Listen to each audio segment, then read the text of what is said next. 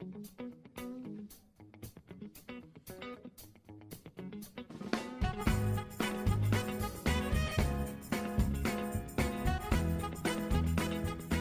Fala galera, sejam bem-vindos a mais um episódio do Burncast. Eu sou o Guilherme Cepeda. E eu sou o Pedro Prado. E eu sou a Laís Alves. E hoje estamos aqui com o Eduardo e ele vai se apresentar para vocês. Sou Eduardo, prazer, gosto muito de cinema, acompanho o Burn. É isso. Chegando ao fim desse primeiro explicando, que terá outros, outros temas futuramente, mas a gente escolheu o Oscar, como vocês já, já sabem, né, que a premiação tá chegando. E qual que era a ideia desse explicando? Era justamente situar os perdidos do Oscar, porque todo ano tem o Oscar e a maioria das pessoas não liga ligam muito de assistir todos os filmes. O pessoal adora acompanhar, mas eles não gostam de acompanhar literalmente tudo que acontece na premiação. Então, esse foi o sentido. Cada episódio nosso, a gente destrinchou os indicados a cada categoria, ou pelo menos as principais categorias, para dar pelo menos aquela situada em quem vai assistir a premiação no dia. Hoje teremos melhor ator, melhor ator coadjuvante, melhor atriz e melhor atriz coadjuvante. E começando com a categoria de melhor ator, nós temos os seguintes indicados: Antônio Bandeiras, pelo filme Dor e Glória, Leonardo DiCaprio, Era uma vez em Hollywood, Adam Driver por História de um Casamento,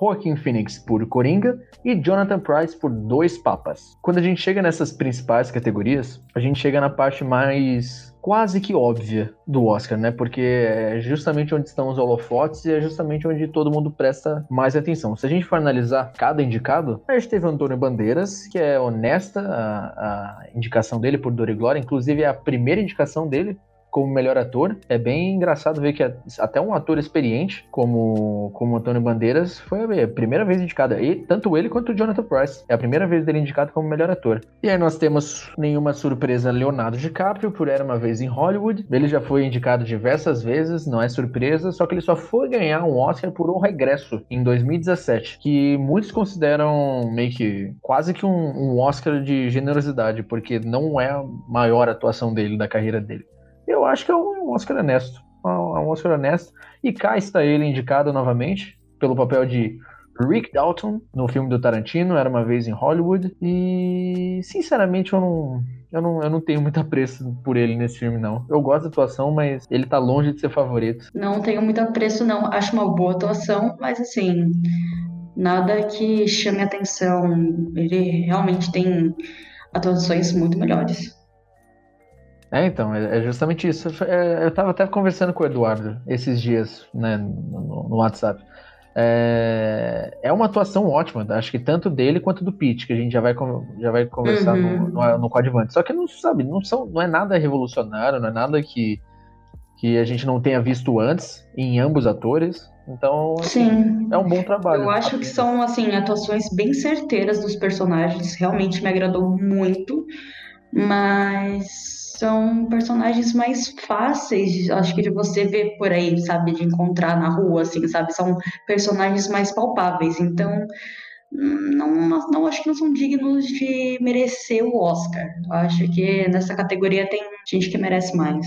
Temos Adam Driver por História de um Casamento. Ele, na verdade, dos atores que a gente citou até agora, o Adam Driver acho que é o mais novo, né, em questão de carreira, acho que de idade também. E anteriormente no Oscar ele foi indicado não só o Oscar, né, mas é, grandes premiações da temporada como SEG, Globo de Ouro, ele foi indicado por Infiltrado na Clã. Foi um filme que fez bastante sucesso, ele concorreu como ator coadjuvante. Isto a melhor ator por História de um Casamento, que é um filme original da Netflix, que ele faz, ele divide ali o protagonismo com a Scarlett Johansson. Até diria que o protagonismo até, acho que a história até puxa um pouco mais para ele do que para Scarlett Johansson. Acho que ele acaba se destacando um pouco mais. Então, assim, não acho que ele vai levar o prêmio, acho que tá bem longe disso.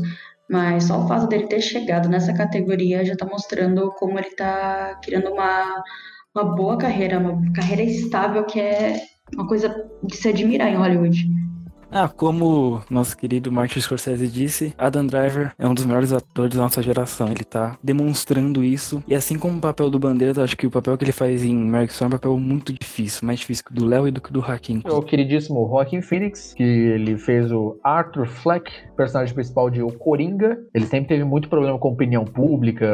A opinião pública não gosta muito dele, acha ele meio metido, acha ele meio topetudo. Mas ele vem mostrando, ele vem mostrando que tem, tem mudado, né, nas últimas entrevistas, nos últimos, nas últimas premiações. Ele tem falado isso também, né? É, em questão de, de bastidores, falaram que não foi nem um pouco fácil trabalhar com ele, né? Mas em questão de histórico aí, pelo, pelo pelas outras né, premiações, eu acho que o prêmio do Oscar é dele. Acho que ninguém tira. Tem isso, ele ganhou, ele ganhou SEG de melhor ator, ganhou Globo de Ouro, ganhou Critics' Choice, então é, é certo, né? Quase certo. E o próximo e último indicado é o Jonathan Price, por seu papel em Dois Papas. E o Jonathan Price faz o papel do Jorge Bergoglio no filme, que basicamente é o Papa Francisco, o atual Papa.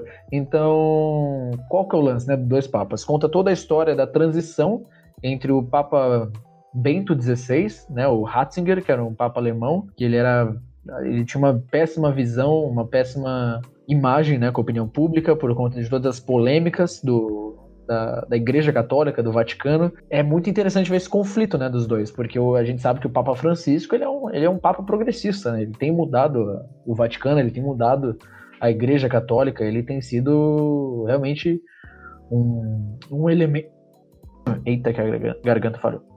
Ele tem sido um elemento diferente né, da Igreja Católica.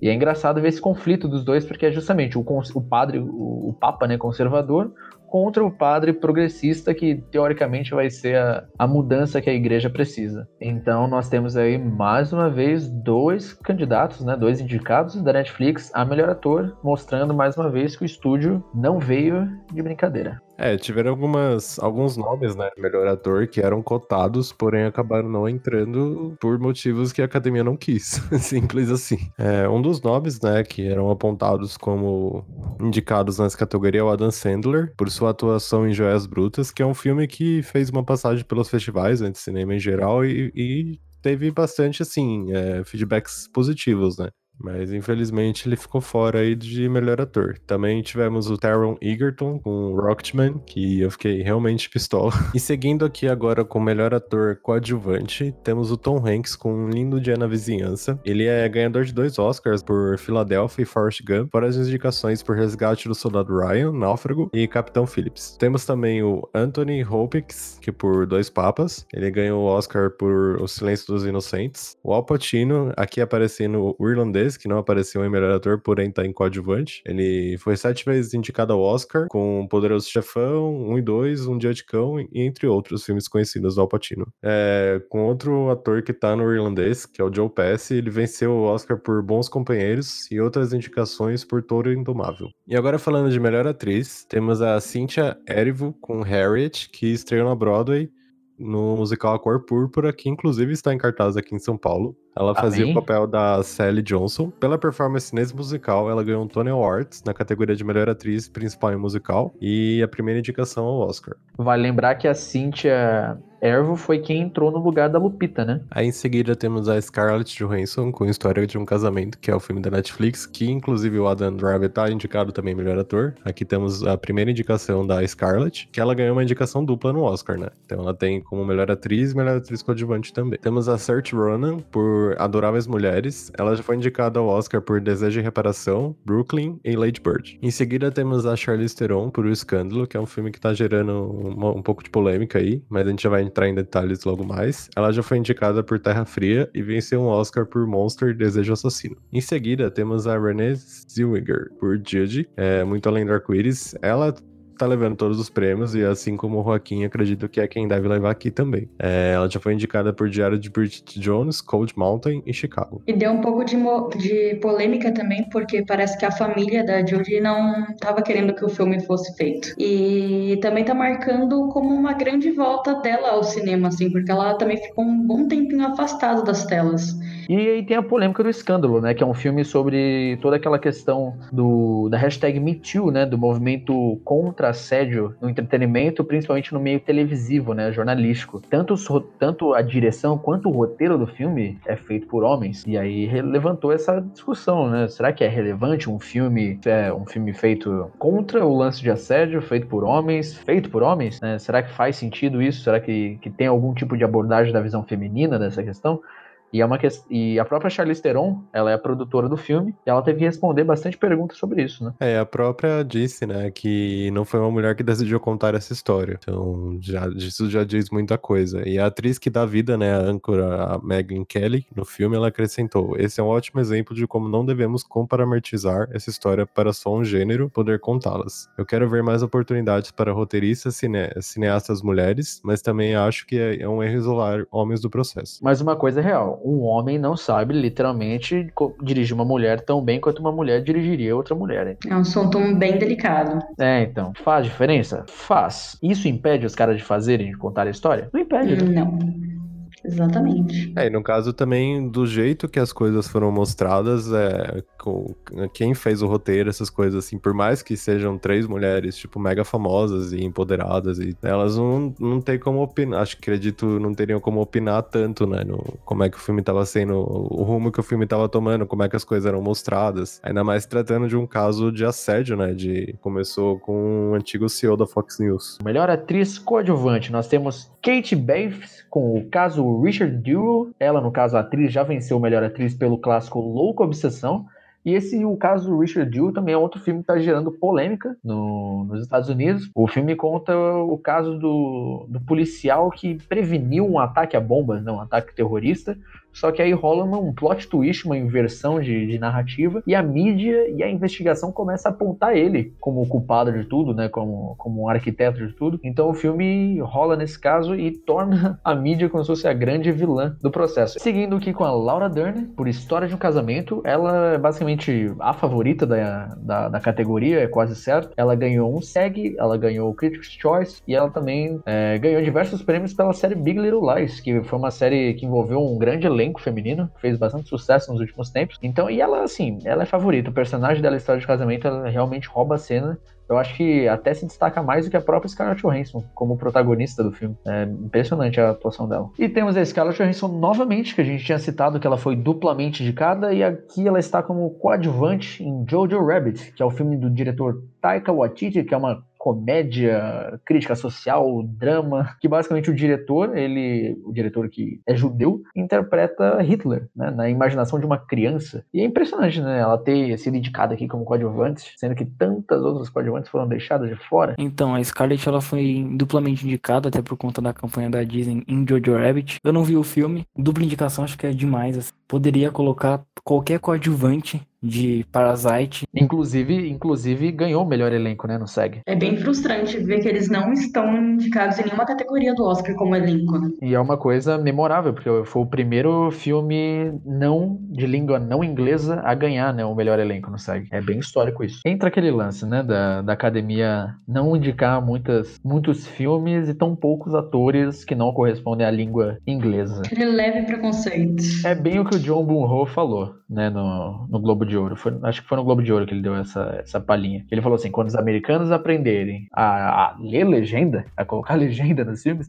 eles vão descobrir um mar de filme né, um mar de filmes extraordinários. Porque é bem isso que acontece, né? Muita gente que, que não faz parte do eixo norte-americano, ou europeu, pelo menos, fica, fica bem de fora. Seguindo aqui, temos a Florence Pugh, pelo personagem dela em Adoráveis Mulheres. Vale lembrar também que ela tá no, no próximo filme da, da Marvel, né? Ela vai ser irmã da Natasha da Scarlett Johansson, da Viúva Negra, e aqui é a primeira indicação dela ao Oscar. É uma atriz com uma carreira extremamente nova, né, digamos assim, mas ela fez diversos filmes, assim, de, de ascensão já, né, do momento. Teve Midsommar, que também não, não teve campanha para Oscar nem nada, porém é um filme muito elogiado, as pessoas gostaram bastante, ela faz a protagonista do filme, e aqui ela foi indicada por Adoráveis Mulheres. E ainda na lista de atriz coadjuvante tem a Margot Robbie, com o Escândalo, ela recebeu diversas indicações por Duas Rainhas, e o filme, próximo último filme dela aí, que pelo menos as críticas é, que já saíram até agora agradaram, foram super positivas, né? Que é o Aves de Rapina. Ela, a Margot, ela fez vários filmes, ela também tá. Carreira bem sólida, ela fez vários filmes, mas o mais recente mesmo, que eu acho que vai estourar de vez a carreira dela com todos os públicos, acho que é Aves de Rapina. Por mais que ela seja conhecida, né? galera. Inclusive, é bom falar, caso você queira qualquer informação do filme, vá ao Bunny Book, porque tem sessão especial do filme. Tem todas Olha só. você buscar. Tem todo um guiazinho lá bonitinho, com diversas informações que você quiser procurar ali do filme. Então, para fechar esse penúltimo episódio dessa saga do Explicando do Oscar, gostaria de lembrar vocês que semana que vem vem o derradeiro e último episódio que vamos tratar de melhor animação e melhor filme. Mas então acompanhe, também vai sair a quinta-feira. Então já vai ser basicamente o último, último momento para todo mundo se situar do Oscar e a gente ficar pronto para a campanha. Vale lembrar que qualquer notícia também dos filmes relacionados você pode às vezes buscar no, no banner, porque tem análise, tem notícia, vocês podem se inteirar do filme. E também gostaria de lembrar vocês para seguir o banner nas redes sociais e seguir em específico o Bunnycast no Spotify, no Anchor, caso você tenha o um aplicativo, no Deezer, no YouTube, no Facebook, no Google Podcasts, no iTunes, enfim, na rede que for do seu gosto, entendeu? Mas é importante que você siga para você receber notificação de episódio novo, para a gente saber quem é você que está nos ouvindo. Então, vamos lá. Seguir é bom e isso facilita a vida de vocês. Foi um prazer participar aqui do podcast. Até a próxima, gente. É, não se esqueça de dar uma olhadinha lá no meu canal no YouTube, Laís Alves mesmo, também no meu Instagram e, claro, no Burn Book, porque eu tô sempre escrevendo alguma coisa por lá. Gostaria de agradecer a vocês por chegarem até aqui conosco e até a próxima. Valeu.